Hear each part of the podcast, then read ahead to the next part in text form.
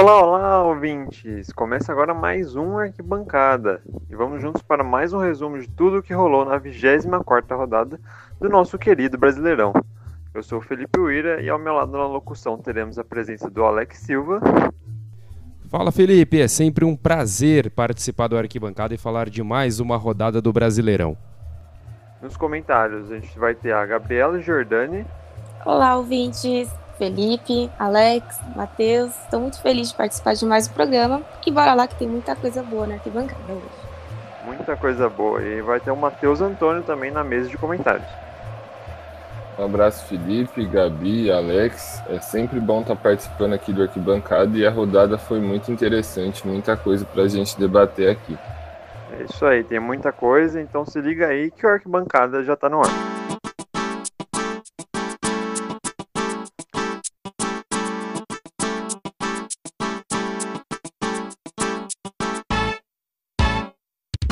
Como em toda semana, o Arquibancada traz todas as informações do que ocorreu em mais uma rodada, dessa vez com mudança na liderança. Vamos comentar também como está o G6 e como foi o desempenho dos quatro grandes de São Paulo.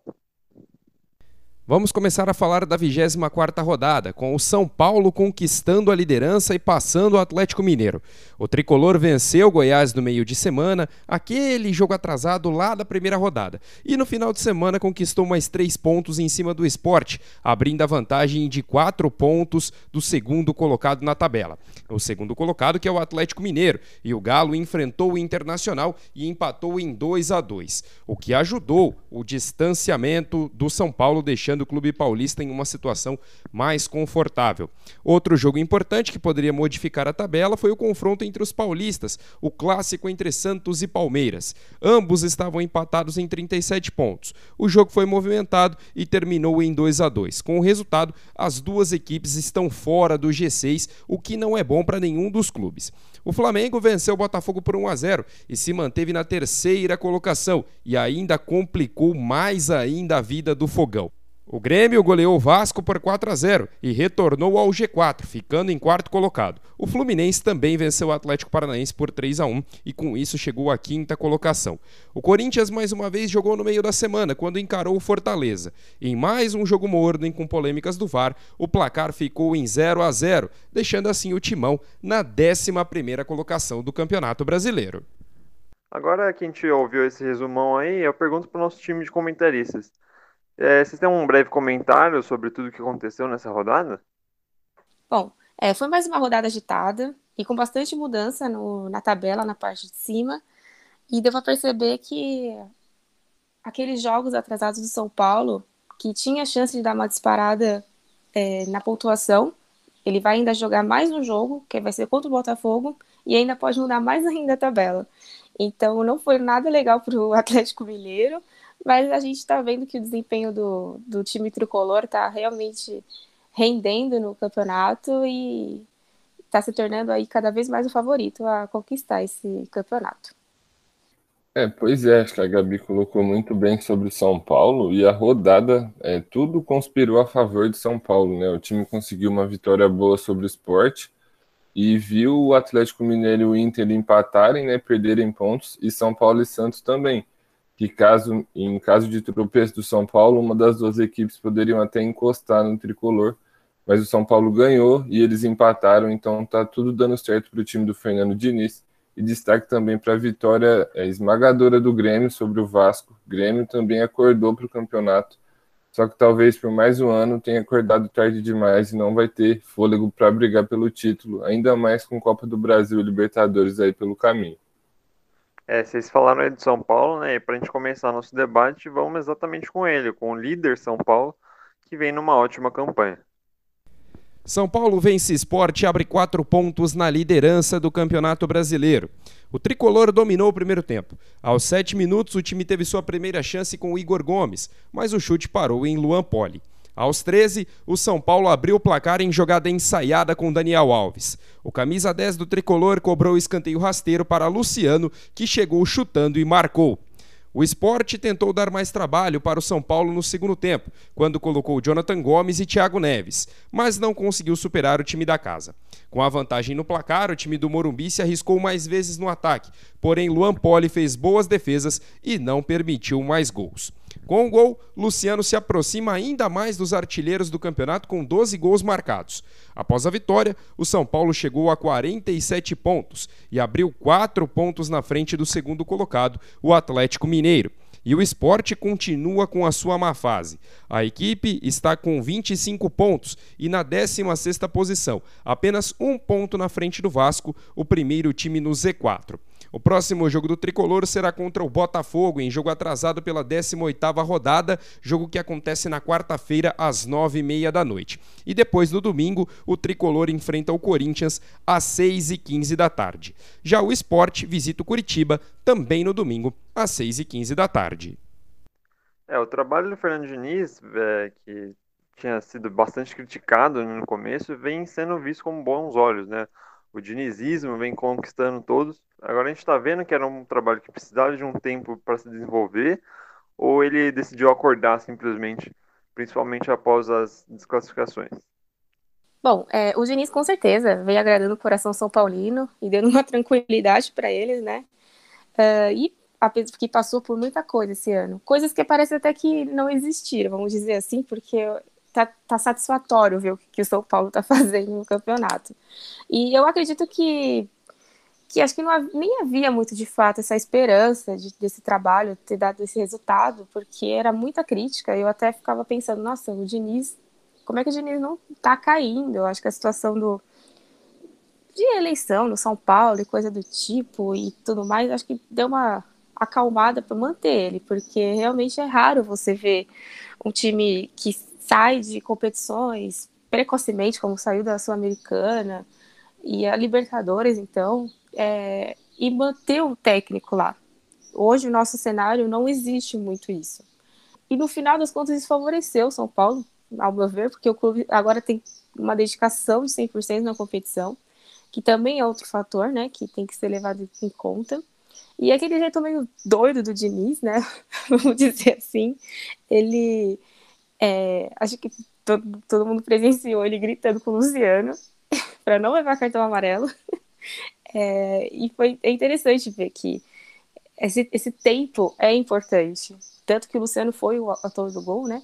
Acho que é realmente o futebol brasileiro, acredito que é muito mais aqui, ele não dá esse tempo pro técnico dar um, resu um bom resultado. Eu, então, eu acredito que realmente precisava desse tempo e vamos ver se, se vai realmente resultar no título, porque tem muita rodada ainda. É, tem, se caso ele comece a um empate ou uma derrota, já faz o Atlético Mineiro conseguir se aproximar. Então, não só o Atlético Mineiro, também tem outros times, como já foi dito, que pode vir ainda mudar o cenário do, do Campeonato Brasileiro. É, pois é, a Gabi falou da manutenção do Diniz, eu acho que a gente tem que dar o mérito para o Raí, né, que também foi muito criticado pela torcida do São Paulo por não ter demitido ele após as eliminações, principalmente da Libertadores. Ele era basicamente o único membro da diretoria tricolor que queria a manutenção do Diniz lá e acabou dando certo. Só que eu acho que a torcida do São Paulo ainda está muito pé no chão, né? E acredito que o Diniz também esteja trabalhando muito isso com os jogadores, porque de fato o trabalho é ótimo. Hoje dá gosto de ver o São Paulo jogar pelo Brasileirão. O time tem uma ideia de jogo muito clara e na maioria dos jogos consegue executar muito bem isso. Só que para a torcida do São Paulo não vai adiantar nada se o São Paulo não conseguir beliscar pelo menos uma das duas taças que está disputando e tem chance grande, né?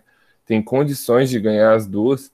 E ainda mais para um time do tamanho do São Paulo, que vive um jejum de oito anos agora, o trabalho é ótimo, tá tudo dando certo, mas é, o São Paulo precisa ganhar alguma coisa até para coroar o trabalho do Fernando Diniz e dar uma guinada a mais na carreira dele, porque não é a primeira vez que ele faz um trabalho muito bom, que todo mundo aplaude, mas que no, e ele já fez isso e acabou não ganhando, né? E muita gente fala que ele faz bons trabalhos, mas não ganha. Então, acho que é fundamental, tanto para ele quanto para o São Paulo, é, manter o pé no chão agora e procurar um título para finalmente acabar com todo essa, esse burburinho da torcida e ele confirmar que ele é o cara certo para estar tá lá como treinador de São Paulo. E colocando uma pergunta a mais aqui, né, fora do roteiro, o São Paulo é um dos poucos times que ainda não teve aquela bomba de casos de coronavírus, como o Atlético teve, como o Palmeiras teve, como o Flamengo também teve. Vocês acham que isso ainda é um elemento nesse longo campeonato que a gente tem pela frente?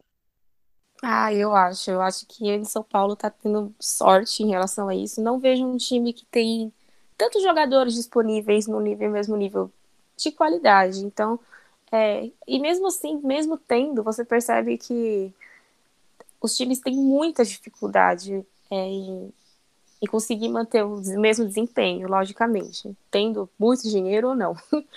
então, o Palmeiras mesmo ainda conseguiu se manter ali, mas era, era você, você tinha muita insegurança de assistir o jogo, vendo praticamente a base toda é, em campo.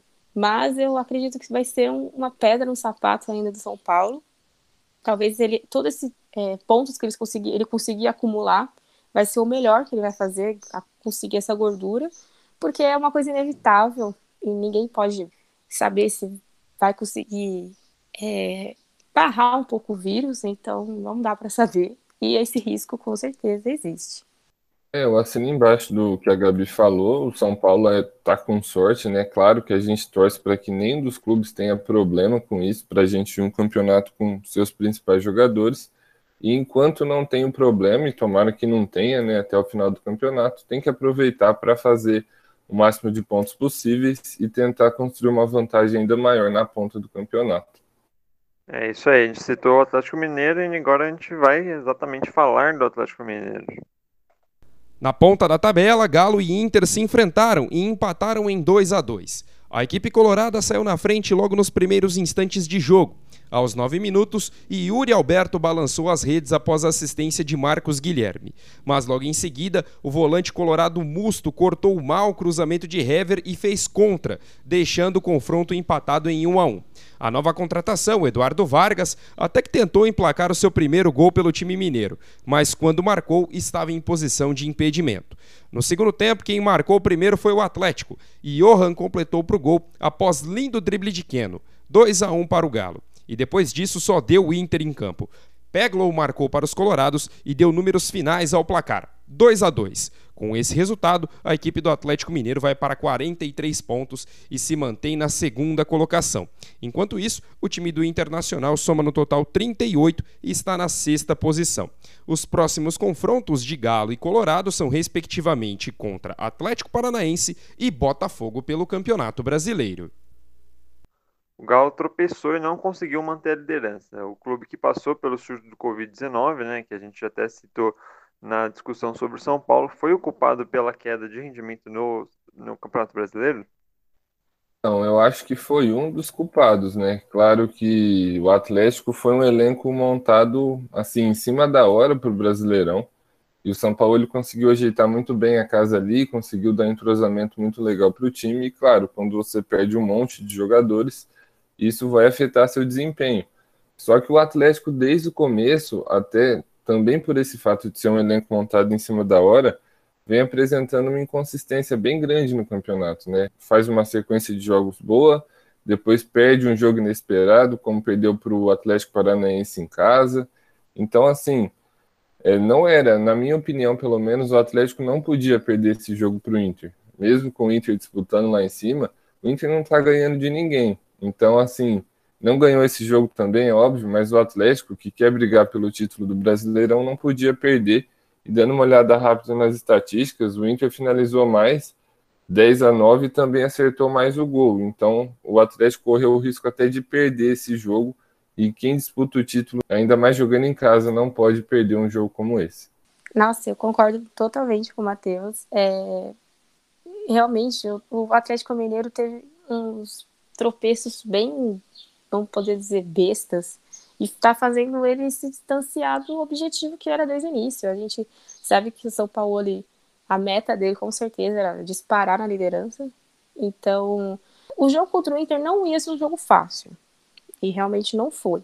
Mas, e aí mesmo assim, conseguir se manter na, na vice-liderança é algo importante, mas é aquela coisa, ainda o Atlético está jogando meio com a sorte, porque o Flamengo também um, caiu um pouquinho de rendimento, teve uns empates, enfim, é, tem um jogo atrasado também, é, e isso colabora para que algumas coisas não mudem é, e te deixem numa situação confortável, vamos dizer, entre aspas. Só que o Atlético Mineiro precisa fazer esse dever de casa. Quanto mais pontos, ele não pode ficar.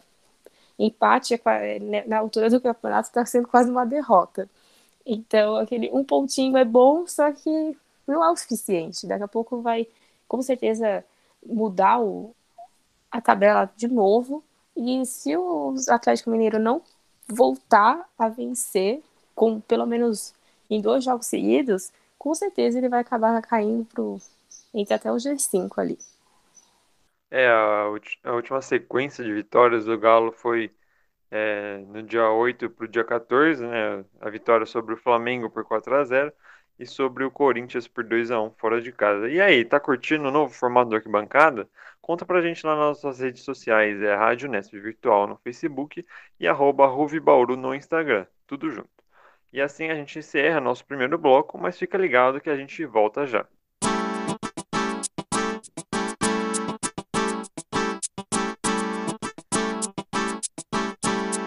Estamos de volta com o meu, o seu, o nosso programa favorito sobre o Campeonato Brasileiro, o Arquibancada. E vamos falar sobre o Palmeiras e também do Santos, que se enfrentaram. Em clássico movimentado, Santos e Palmeiras empatam em 2 a 2 na Vila Belmiro. O Peixe dominava a partida e abriu o placar aos 37 do primeiro tempo, após uma bela jogada coletiva que acabou com a finalização de Diego Pituca para o gol. A melhor chance do Palmeiras aconteceu na primeira etapa e foi um chute de fora da área de Emerson Santos aos 11 minutos do primeiro tempo. A melhor chance do Palmeiras na primeira etapa foi um chute de fora da área de Emerson Santos aos 11 minutos. No segundo tempo, o Palmeiras aproveitou as falhas do Santos para virar a partida. O primeiro gol saiu na cobrança de pênalti de Rafael Veiga aos 9 minutos. O pênalti foi marcado após o árbitro ir ao VAR e marcar um toque de mão do zagueiro Lucas Veríssimo. Oito minutos depois, Zé Rafael desviou a cobrança de escanteio e a bola sobrou para William Bigode empurrar para o gol. Depois da virada, a chuva apertou na Vila Belmiro e o Santos se atirou ao ataque e conseguiu empatar aos 25 minutos com o Marinho. O Peixe não estava satisfeito com o empate e encurralou o Palmeiras no seu campo de defesa, enquanto os alviverdes basicamente se defendiam. Zé Rafael ainda foi expulso com o auxílio do VAR aos 48 do segundo tempo por uma falta em Felipe Jonathan. O Peixe não conseguiu furar o bloqueio palmeirense e as duas equipes levaram um ponto na bagagem. Com o empate, o Santos foi a 38 pontos e está na oitava posição. O próximo jogo dos comandados de Cuca será contra o Flamengo no Maracanã no próximo domingo, às 4 da tarde. Já o Palmeiras também chegou aos 38 pontos, mas está na sétima posição devido aos critérios de desempate. Os Alviverdes recebem o Bahia no Allianz Parque no próximo sábado, às 7 da noite, em jogo válido pela 25ª rodada. O elenco do Palmeiras, né, a gente até falou mais cedo, ainda está passando pelo surto da Covid-19, que apesar de já ter alguns jogadores disponíveis, teve seu técnico afastado pela doença, né, o português Abel Ferreira. E o Santos também passou recentemente por essa situação, mas é, como que foi esse jogo dentro de campo? Ah, ao meu ver, foi um jogo bem equilibrado. É, apesar de que teve aquele pênalti bastante suspeito, é, quem assistiu pode ter percebido que teve que estar tá voltando bastante para tentar entender como é que pegou a bola na mão, se não pegou. É, a gente ainda tá, vai conviver muito com essa situação do VAR. É, dá para fazer um programa só para falar sobre VAR no Brasil. E também bastante complicado. É, mas de qualquer forma, foi, é, deu para perceber que os dois queriam muito ganhar. É, o, o Santos ainda teve mais chances no primeiro tempo, levou bastante susto pro gol do, pro gol do Everton, mas o Palmeiras mostrou-se superior a algum certo modo, conseguiu, o Santos que começou com 1 a 0, o Palmeiras foi lá e virou para 2 a 1, buscou aquele empate que foi também um jogo de, que para ambos não era bom empatar, então também saiu com gostinho de derrota, porque caíram. Tipo, simplesmente o, o, o, Santos e o Palmeiras saíram até do. Tá, do, tá no 7. Acho que o Santos está em oitavo, se eu não me engano. Mas então é realmente empatar agora, você pode ganhar, fazer 4 a 4 Não é bom para ninguém.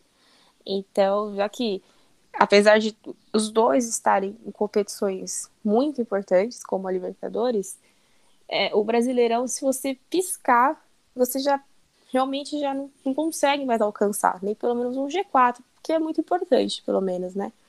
Então, não sei se era a ambição de, dos clubes quererem esse campeonato, mas é importante. Mostra que a força que o time tem, né? Eles têm time também para se manter, só que realmente é um campeonato muito difícil, muito longo, atípico que está sendo esse ano, com muitas coisas é, além do que é do futebol, para poder ter psicológico, ter dinheiro para conseguir fazer o, os jogadores terem um padrão para jogar bola. Então, com certeza, infelizmente o Covid-19 está sendo um, um protagonista que a gente tem que trazer para o debate, porque realmente, talvez se não tivesse, o cenário do futebol teria totalmente diferente. É, pois é, né? Os times estavam um pouco desfalcados, mas eu acho que foi, no geral, assim, foi um bom jogo. É bem equilibrado, como a Gabi falou, só que as duas equipes tentaram muito a vitória.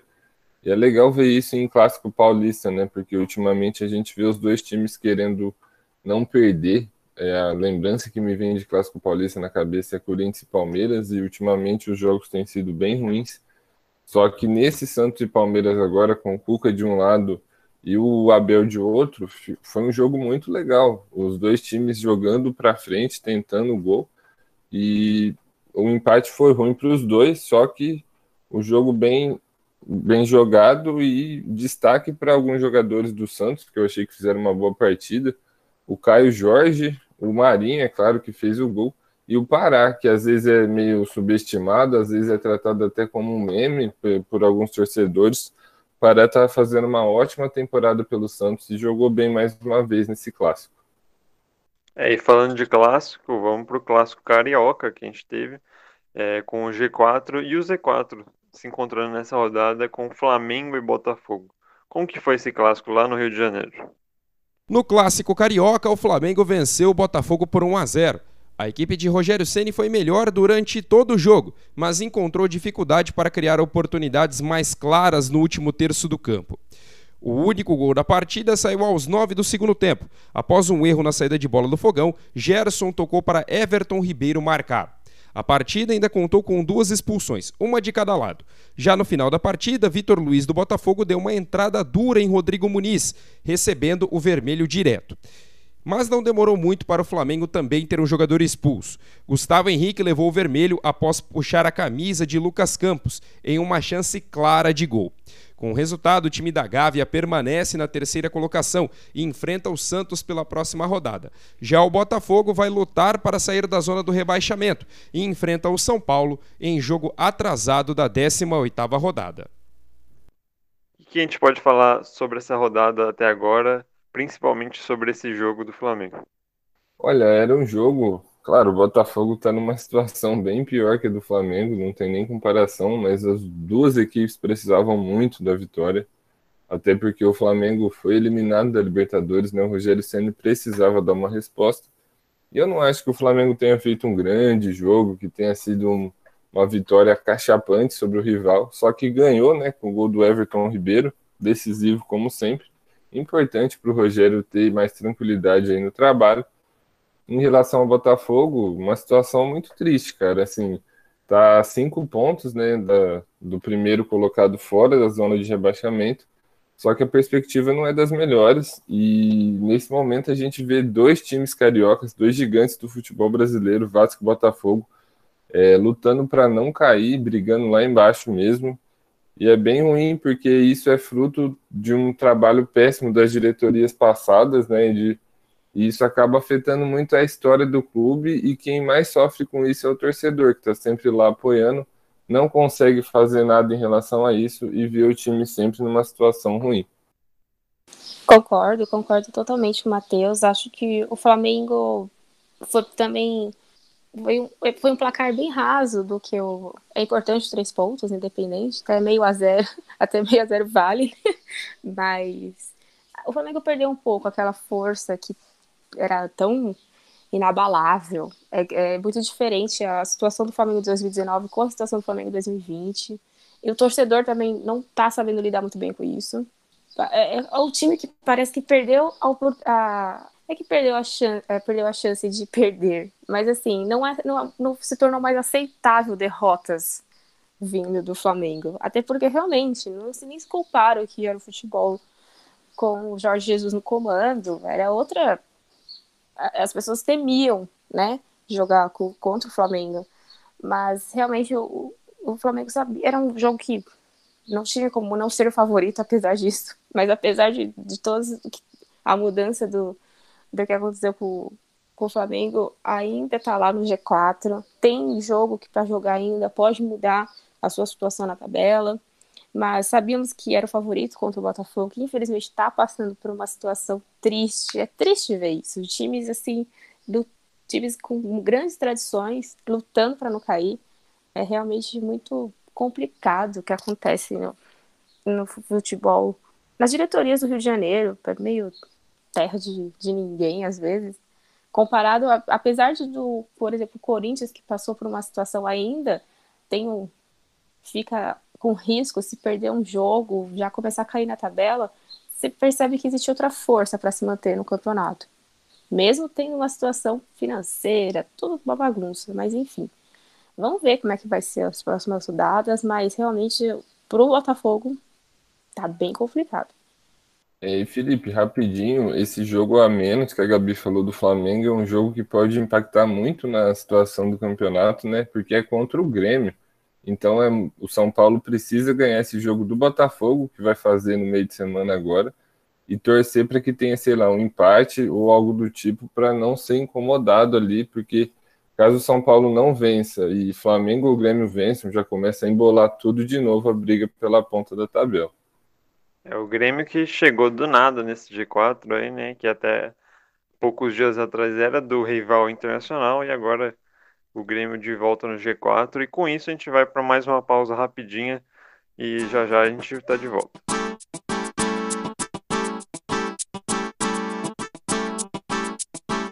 Estamos de volta para o último bloco dessa edição do Arquibancada e eu queria saber de você, ouvinte, o que você está achando desse novo formato do Arquibancada? Tá curtindo?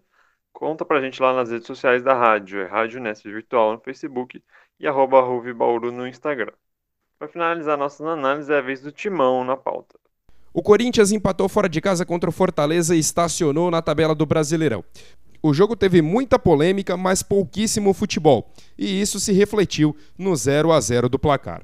No primeiro tempo, o Corinthians criou algumas chances, mas parou em Felipe Alves, enquanto Fortaleza ameaçava com contra-ataques. Já na segunda etapa, foi a vez do Fortaleza colocar Cássio para trabalhar, com um bom chute de David de dentro da área. Pouco tempo depois, Felipe derrubou Gabriel na área, mas o juiz analisou no VAR e não marcou o pênalti para o Corinthians aos 30 minutos do segundo tempo, outra polêmica contra os corintianos. O atacante Jô foi expulso após agredir um jogador do Fortaleza. No último minuto de jogo, o Fortaleza ainda perdeu Bruno Melo, também expulso. O placar ficou no empate sem gols. Com o 0 a 0, o Corinthians perdeu a chance de ultrapassar o Fortaleza e estacionou na 11ª posição com 30 pontos.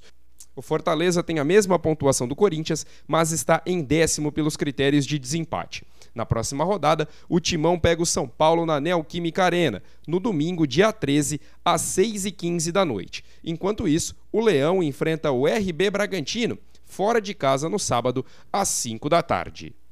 A partida foi mais um jogo complicado para assistir, né? Um jogo bem difícil, de pouquíssimo futebol, mas teve bastante VAR questionado pelos torcedores por não ter conferido o lance de um possível pênalti para o Corinthians. Apesar do baixo desempenho dentro do campo, o que, que a gente pode esperar sobre esse campeonato do Timão? Ah, realmente está bem complicado para o Corinthians, apesar de ele estar tá conseguindo pontos importantes, ou como conseguiu contra o Curitiba. É, Acreditava-se que pelo menos contra o Fortaleza poderia. Não ia ser um jogo fácil. Na verdade, acho que nenhum jogo é fácil para o Corinthians se joga com os da, da tabela em cima, estão querendo subir, é, se joga com os de baixo, estão tentando não cair. Então, quando você fica no meio da tabela, você fica numa situação bem complicada, porque, que nem eu falei, se o Corinthians bobear mais um pouco, também os fatos dos times estarem com jogos atrasados faz o clube, o, o time caindo na tabela e volta talvez correr um risco, né? E o risco vai existir. Mesmo que não seja da, o mais sério, que seja a zona de rebaixamento, o Corinthians é, é um time muito grande para só estar tá vivendo, respirando por aparelhos no, dentro de um campeonato, se podemos dizer assim.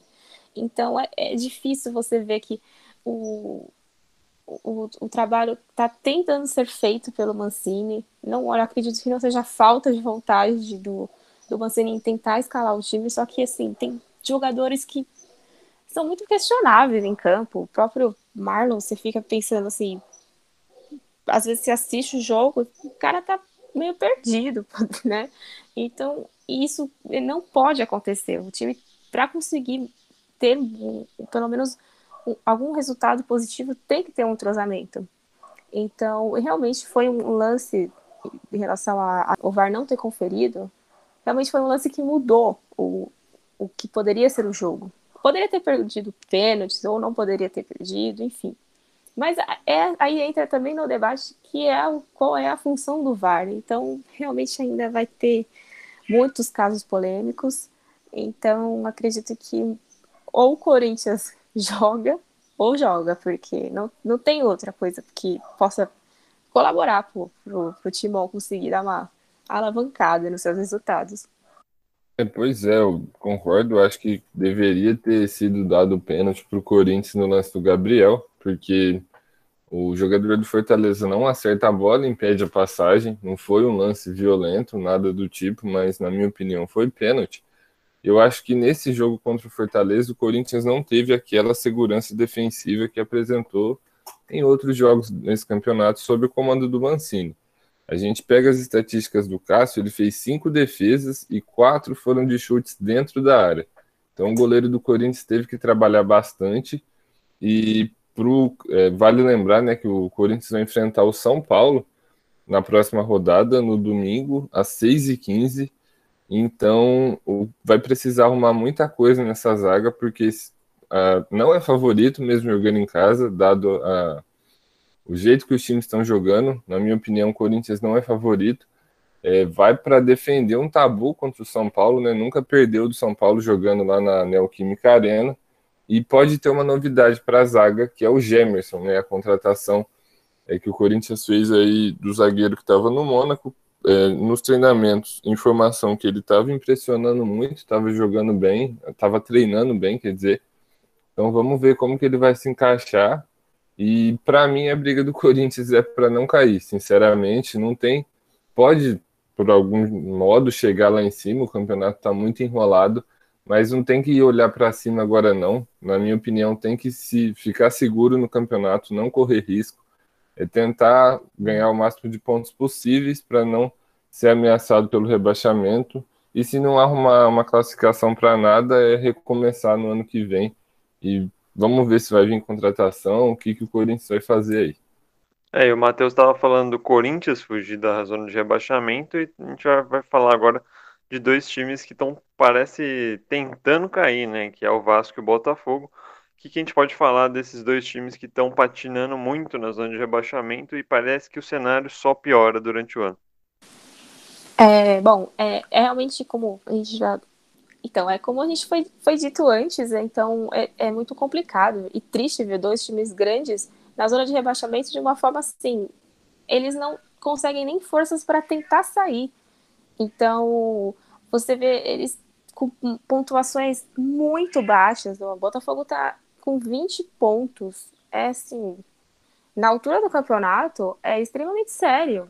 É, realmente, para poder sair dessa zona de rebaixamento, o que, comparado a outros times, que a gente poderia colocar uma perspectiva de times que poderiam estar mais na zona de rebaixamento, que seria o Atlético Goianiense, é, o próprio RB Bragantino, times que subiram para a Série A e é raro ver você man se manter na Série A. Mas então, e aí é totalmente ao, ao contrário do Vasco e Botafogo. Então, realmente, para parar e pensar o que, que como é que afundaram tanto esses dois clubes. É triste, como foi dito, realmente as diretorias passadas acabaram com esses dois clubes, então é, é ver se eles vão conseguir se recuperar, mas as chances são bem complicadas.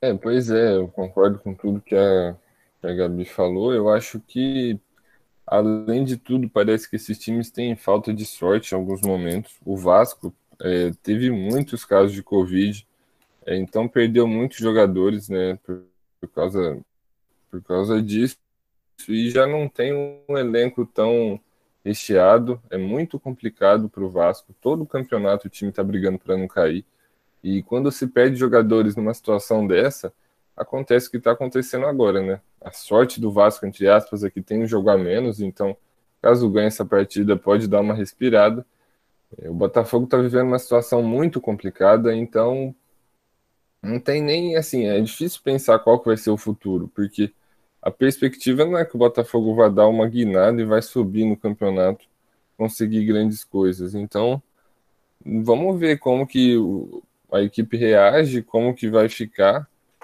mas é difícil, é difícil pensar nesse momento do campeonato que o Botafogo não vai cair, dado pelo elenco e pelo que o time está jogando. É isso aí, com comentários né, desse Vasco e Botafogo que estão tentando cair, a gente chega ao fim do nosso arquibancada, mas sem tristeza, porque semana que vem a gente vai estar aqui de novo comentando mais sobre o Campeonato Brasileiro. Eu quero agradecer ao Matheus e à Gabi por participarem de mais um episódio. Ah, eu estou muito feliz é, de estar participando mais uma semana aqui, é muito bom. Então, espero estar nas próximas. E é isso aí, gente. Valeu, ouvintes. É, muito obrigado, é, Felipe. Um abraço para você, para a Gabi, Alex. Um abraço especial para o ouvinte que está sempre aqui com a gente. E fica ligado que logo após a rodada sempre vai ter o arquibancada, né? A gente sempre vai estar tá aqui para discutir tudo de melhor que aconteceu no Brasileirão. Agradecer também ao Alex, que estava aí com a gente nesse episódio. Eu que agradeço, Felipe. É sempre um prazer gravar com você, também com a Gabi, com o Matheus e, é claro, sempre um prazer estar ao lado do ouvinte do Arquibancada. Até a próxima! E é isso aí, obrigado também pela sua audiência até agora. Ficou com a gente até o final desse episódio e até semana que vem. O Arquibancada é uma produção do Núcleo de Esportes da Rádio Unesco Virtual. O roteiro foi da Gabriela Giordani textos foram de Caio Chiosi, Felipe Uira, João Pedro, Matheus Sena e Vitor Tenca. A produção é da Maria Tereza Ribeiro, a edição de som é da Beatriz Máxima e a coordenação geral do núcleo é da Maria Tereza Ribeiro.